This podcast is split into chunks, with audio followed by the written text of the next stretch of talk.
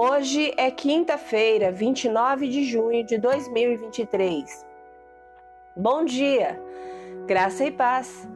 O versículo do dia está em 2 Coríntios, capítulo 7, versículo 10, e diz assim: Porque a tristeza que é da vontade de Deus conduz ao arrependimento e resulta em salvação. Não é uma tristeza que causa remorso, mas a tristeza do mundo resulta em morte. O tema de hoje: verdadeiro arrependimento. Às vezes, a vida parece uma grande encenação, não é? Nos preocupamos em agradar as pessoas, sermos bem-sucedidos, realizarmos os maiores sonhos. Embora todas essas coisas sejam boas, o que acontece quando falhamos?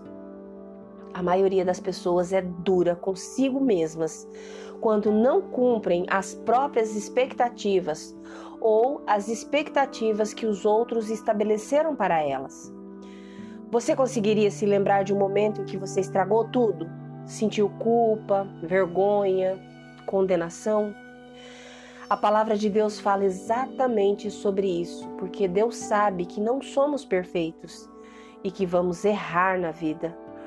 Mas quando Paulo fala sobre a tristeza vinda de Deus, ele fala sobre isso de forma muito diferente.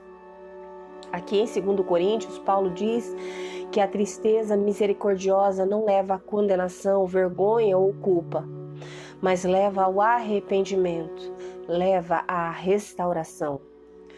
Quando olhamos para Jesus, somos lembrados de que ele levou sobre si toda a nossa vergonha e culpa na cruz.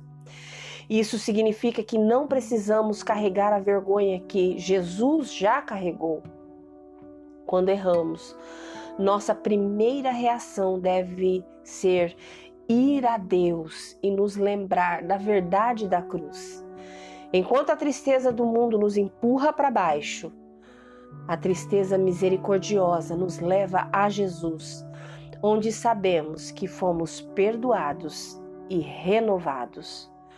Portanto, embora ainda possamos errar e falhar, temos certeza de que estamos constantemente sendo renovados por Jesus.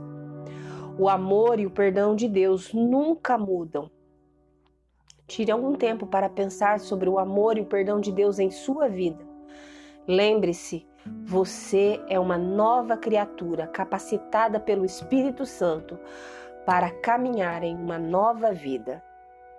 Se você puder, por favor, feche os seus olhos, respire fundo e com fé, ore comigo agora.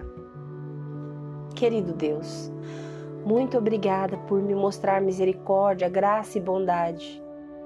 É a tua bondade que me leva ao arrependimento. Hoje estou escolhendo entregar as áreas da minha vida que estão me afastando de ti.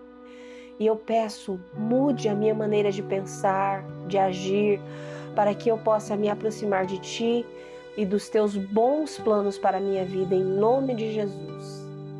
Amém. Deus te abençoe com um dia maravilhoso. Graça e paz. Bom dia!